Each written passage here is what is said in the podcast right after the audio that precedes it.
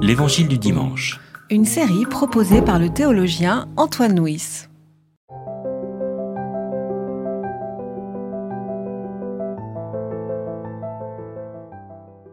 Amen. Amen, je vous le dis.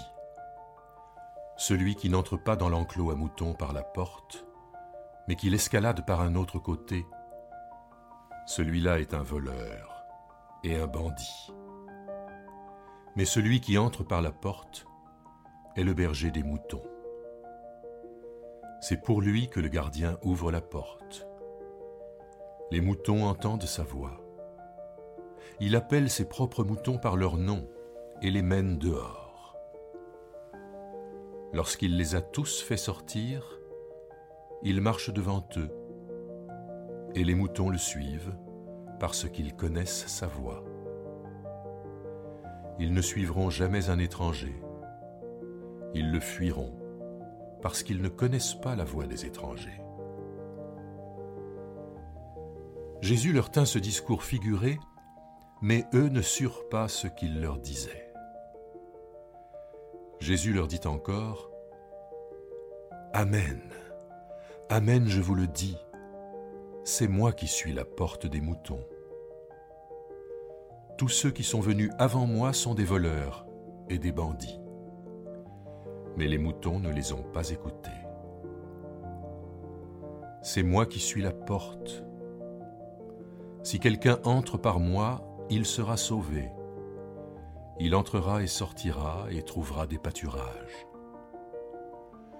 Le voleur ne vient que pour voler, abattre et détruire. Moi je suis venu pour qu'ils aient la vie, et l'aient en abondance. En, entendant là sa relecture, il y a quelque chose qui me frappe, c'est que plus que du berger, à mon avis, c'est plutôt le berger contre euh, les bandits et les voleurs, ceux qui sont appelés les bandits et les voleurs. C'est-à-dire qu'il y a, enfin, ce texte joue sur l'opposition entre d'un côté les bergers, de l'autre côté les bandits et les voleurs. Mais dans ce texte, qui sont selon vous les bandits et les voleurs? Euh, On peut peut-être se référer d'abord à d'autres passages du même évangile de Jean. Hein. par exemple, quand Jésus chasse les marchands du temple, Hein, il ne veut pas que le temple devienne un lieu de trafic. Hein, on retrouve le mot. Et de même, Barabbas, sa profession annoncée dans l'Évangile, c'est d'être un bandit, un pillard. Ou bien encore, quand Jésus est arrêté au Jardin des Oliviers, vous êtes venu m'arrêter comme si j'étais un bandit et un voleur, vous êtes armé, etc. Alors, euh, qui sont ces voleurs et ces pillards? Est-ce qu'on peut essayer de le, de le, reprendre à partir du, du contexte de notre passage-là. Je dis ça parce que moi, quand, j'ai lu ce, texte-là, j'ai regardé le récit qui, précède, et le récit qui précède, c'est la guérison euh, de l'aveugle-né. Hum. Et euh, ce texte de la guérison joue un peu sur l'opposition entre vous, les aveugles, ceux qui voient, ceux qui ne voient pas. Hein. Au début, les disciples demandent à Jésus euh, pourquoi celui a été aveugle, pourquoi, d'où vient sa maladie? Et Jésus dit c'est pour que le règne de Dieu soit, soit, proclamé. C'est-à-dire que ce n'est plus sur l'explication quelle est l'origine, mais quel est le but. C'est afin que. Mmh. Et donc, et le, le, récit, c'est voilà, comment le règne de Dieu se manifeste dans ce, dans ce récit. Et euh, ça se termine par le verset qui dit Jésus dit Je suis venu dans ce monde pour un jugement, afin que ceux qui ne voient pas voient, et que ceux qui voient deviennent aveugles. Mmh. Et est-ce que dans ce, cette opposition entre Jésus et les religieux du chapitre 9, ne peut pas être une porte d'entrée pour comprendre ici euh, les, euh, les, bandits et les voleurs de ce, de ce récit de, du bon berger, ce qu'on appelle le bon berger. Tout à fait, oui. On peut même regarder le début du texte. Amen, amen, je vous le dis. Oui. Qui est-ce vous? Si on regarde la fin du chapitre précédent, les pharisiens disent à Jésus, enfin ils sont vexés, enfin on serait des aveugles, nous? Et Jésus leur dit, c'est pire que ça. Vous êtes des aveugles qui ne veulent pas voir, autrement dit non seulement vous êtes dans l'erreur, mais vous êtes de mauvaise foi. Et en cela, vous êtes des, euh, euh, des voleurs, des bandits. Alors, d'autant que, enfin, moi, il y a autre chose qui, m'a marqué là-dedans par rapport à ça, c'est que l'enclos, euh, la notion d'enclos, je me demande si ça ne peut pas être une référence à, la Torah. Hein, dans la pensée rabbinique de cette époque-là, la Torah était considérée comme un enclos, comme une forteresse qui nous permettait de vivre. Et donc ce texte-là, peut-être, je ne sais pas, c'est une hypothèse, ce texte-là évoquerait notre euh, rapport à la religion ou notre rapport à l'écriture en disant, euh, voilà, est-ce que pour nous, euh, euh, quelle est notre, notre entrée dans, dans les Écritures Quelle est notre entrée dans, dans la Torah, dirait Jésus? Est-ce que c'est par la porte ou est-ce que c'est par, comme des bandits, par, par effraction? Par effraction, oui. Hmm. Et à ce moment-là, Jésus dirait aux religieux qui se considéraient comme les gardiens de la Torah, vous êtes des voleurs.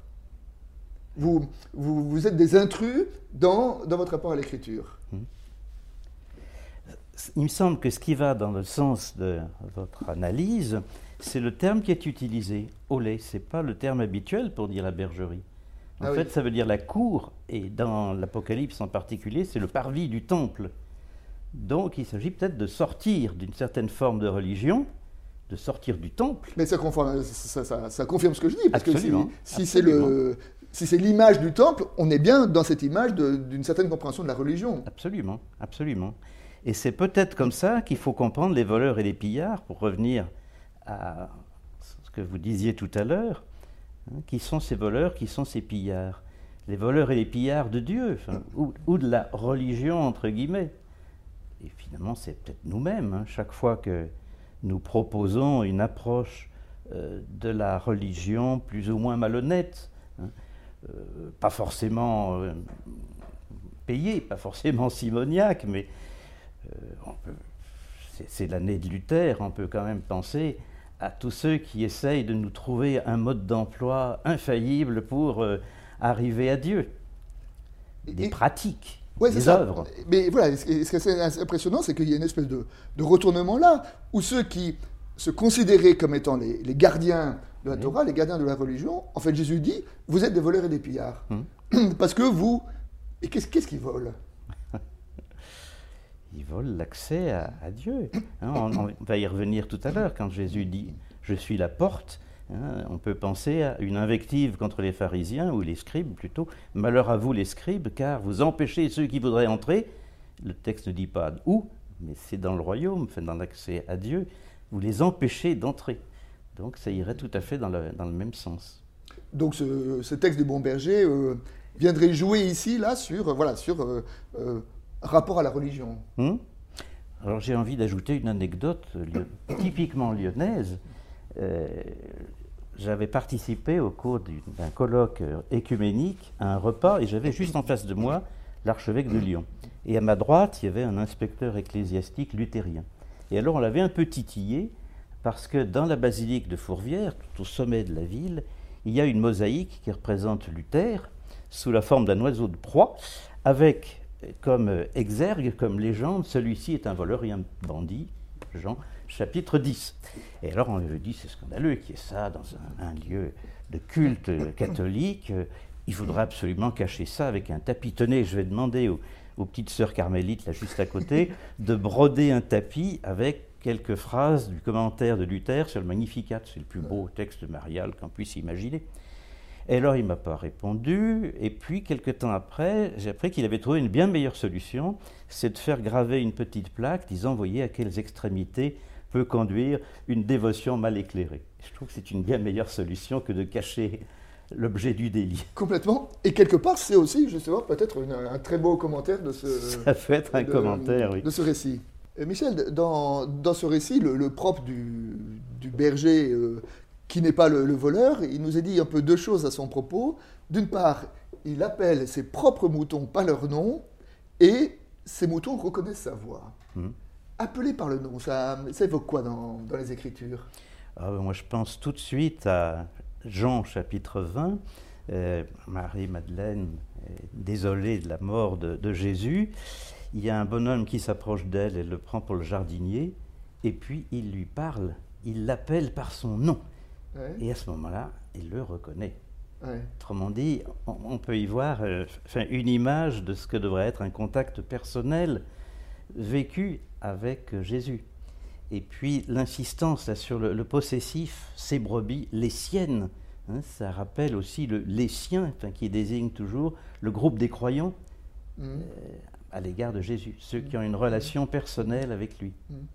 Et dans, dans la Bible, le nom Euh, le nom, c'est. Ben, c'est la personne. Voilà, c'est ça. C'est beaucoup plus que simplement un moyen pour désigner une personne, mais c'est quelque chose qui, dit son, son, identité profonde, son être.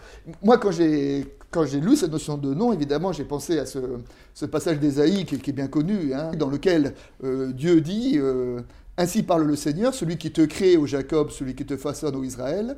N'aie pas peur, car j'ai assuré ta rédemption. Je t'ai appelé par ton nom. Tu es à moi. Si tu traverses les eaux, je serai avec toi. Si tu passes les fleuves, ils ne t'emporteront pas. Si tu marches dans le feu, tu ne brûleras pas. Et ce que je trouve assez impressionnant là-dedans, c'est que euh, on sait très bien que qu'on est croyant, euh, si on passe par les eaux, on risque de se noyer comme les autres, et si on passe par le feu, on, brûle. Mais qu'en revanche, et qu'évidemment, donc c'est un peu au sens figuré qu'il faut l'entendre, mais il y a un peu cette idée que quand on est reconnu dans son nom, il y a quelque chose qui est de l'ordre de notre de notre intériorité qui devient inviolable. Enfin, je veux dire, qui, est, qui, qui est que ce que je suis, à partir du moment où je me sais appeler par mon nom, euh, euh, je le suis contre tous les discours qui peuvent me dire le contraire. Enfin, ça, me, ça me dit mon identité de la façon la plus profonde. Mmh. Et moi, j'aime cette idée que euh, une définition de la foi ici, c'est se savoir appeler par son nom ça va, tout à fait dans, ce sens. Quand chaque fois qu'on modifie le nom d'une personne pour euh, préciser quelle va être sa vocation. Abraham devient Abraham, Simon devient Pierre, le, caillou, le solide. Ouais, ouais, ouais. Et, là, sur le nom, alors il y a, ils reconnaissent ma voix. Ils reconnaissent ma voix, oui. sa voix. Hein, euh, alors là, moi, je ne peux pas m'empêcher de, de penser à un, un, petit détour par la philosophie. Dans euh, le, Ménon de Platon, il y a un dialogue entre Socrate et Ménon, et Ménon est un sophiste. Et Ménon lui dit, euh, on n'a pas accès à la vérité, parce que par définition, si on ne connaît pas la vérité, quand on la rencontre, on ne sait pas que c'est la vérité. Enfin, je veux dire, hmm. s'il y a plusieurs discours, euh, si on ne sait pas ce que c'est que la vérité, qu'est-ce qui nous dit que l'un est plus vrai que l'autre? Et à ce moment-là, Socrate répond à ce sophiste avec une image. Et cette image, c'est la suivante. Il dit l'âme, selon l'anthropologie, le dualisme de l'anthropologie euh, euh, grecque, hein, il dit l'âme, avant d'entrer dans le corps, habitait dans le domaine de la vérité, enfin avait un accès direct à la vérité, et puis quand elle s'incarne dans un corps, elle perd cette compréhension de la vérité. Et puis donc, euh, telle est la situation de notre âme. Il dit, et quand notre, on entend une parole de vérité, à ce moment-là, il y a un travail de réminiscence où l'âme retrouve ce qu'elle savait à l'origine. Mmh. C'est-à-dire qu'il y a une espèce de, comment dire, de certitude intérieure, de, de voix euh, personnelle intérieure qui lui dit ça c'est vrai. Mmh. Ça c'est vrai, de façon qu'on ne peut pas bien comprendre, mais qui, enfin qu'on peut pas bien expliquer, mais, mais qui dit la vérité profonde d'une personne. Et moi j'aime ce, euh, cette image à propos de ce, de ce récit de l'Évangile, qui est cette image que quand on entend une parole d'Évangile, peut-être que sans savoir être capable de, l'expliquer complètement, mais, mais au fond de nous, on sait qu'il y a quelque chose de profondément vrai là-dedans. Hmm. Et, là, je voudrais euh, vous lire une citation que j'avais trouvée chez euh, Joseph Doré. Donc Joseph Doré, qui est un, théologien euh, catholique qui a été archevêque de Strasbourg, et à un moment, dans un livre de, de mémoire, il dit la chose suivante, à propos de sa lecture de l'Évangile. Il dit Mettre au centre le petit, le faible, le rejeté. Inverser l'ordre, tous les ordres. Les premiers seront les derniers, les derniers premiers. Les voleurs et les prostituées passeront devant les gens de bien et les honnêtes femmes. Mourir d'une mort abjecte, exposé au rire et au crachat comme un criminel, alors qu'on n'a fait que passer en faisant le bien, et offrir cette mort comme signe de la victoire sur le mal, sur tout le mal. Donc c'est comme ça qu'il résume l'évangile.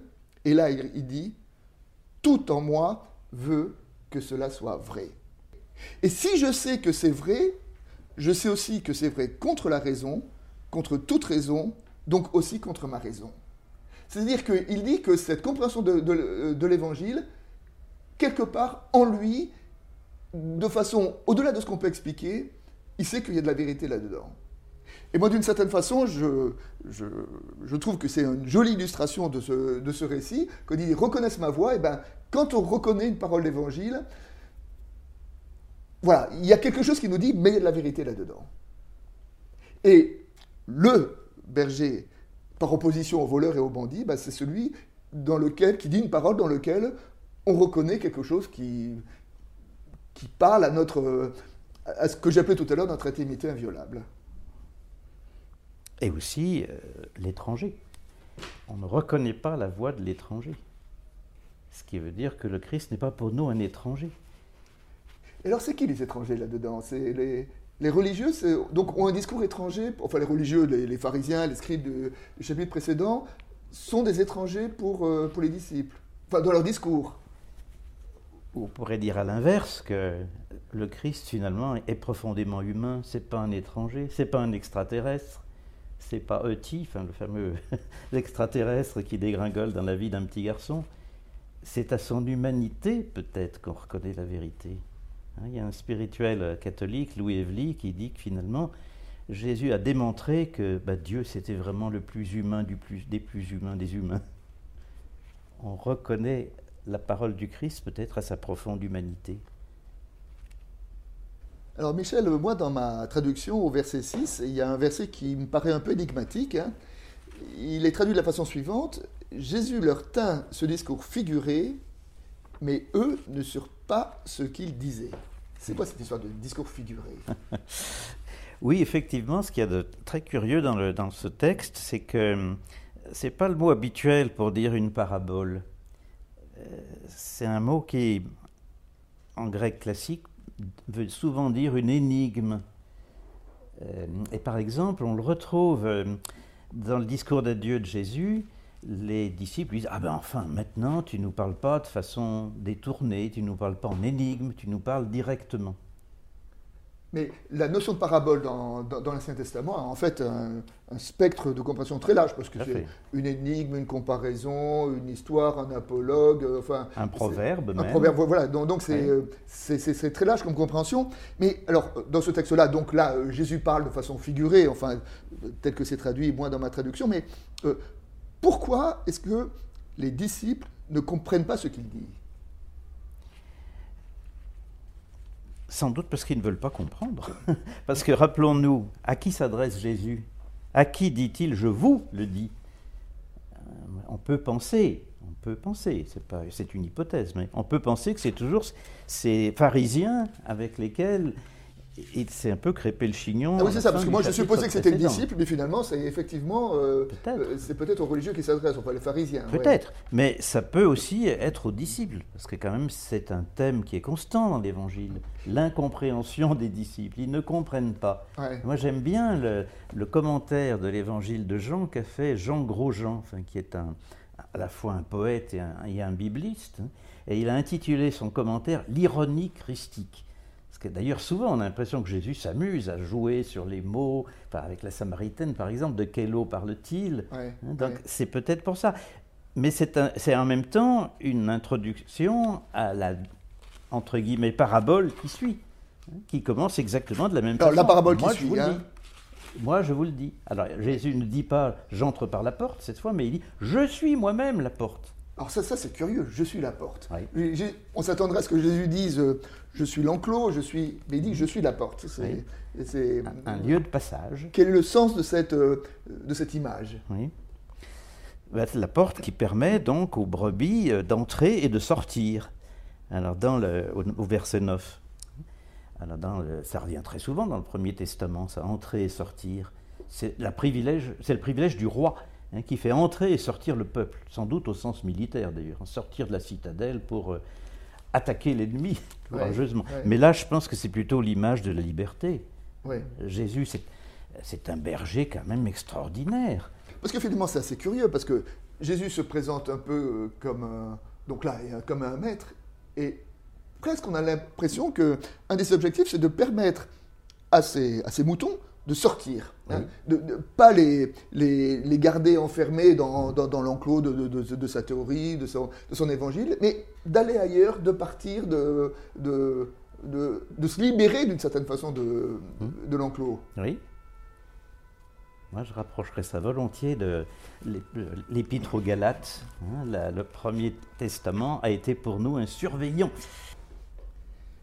derrière cette idée du, berger qui fait sortir, moi, euh, ça me rappelle ce que vous disiez tout à l'heure avec euh, les rapports avec euh, l'expulsion des marchands du temple, avec le discours à la Samaritaine, où dans tous ces discours-là, il me semble que Jésus essayait de, décaler, de faire sortir d'une vision trop enfermante ou trop étriquée de, de la religion. Et, et l'évangile, selon moi, dont, dont parle Jésus ici, c'est justement pas un évangile qui cherche à nous, à nous cadrer, à nous enfermer, mais, mais au contraire, qui, qui nous pousse vers le large et qui nous, et qui, nous appelle, qui nous appelle à la liberté finalement.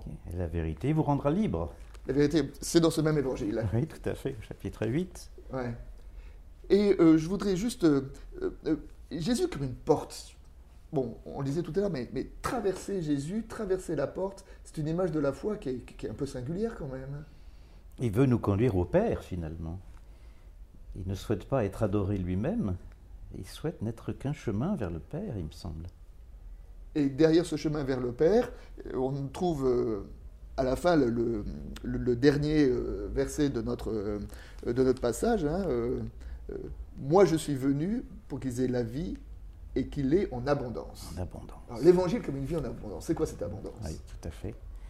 On a pu dire que finalement, euh, le fils prodigue de la parabole, ben, c'était Jésus. Parce que finalement, ben oui, il est d'une prodigalité étonnante. Le Père Pensons- prodigue. Pensons à Cana, pensons à Cana.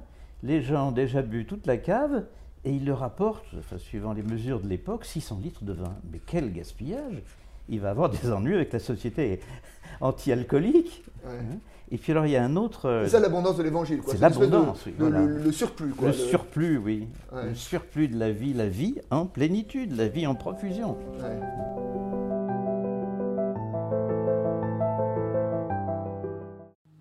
C'était L'Évangile du dimanche, Une série de regards protestants, enregistré par Antoine Nuis. voix off, Dominique Fano-Renaudin.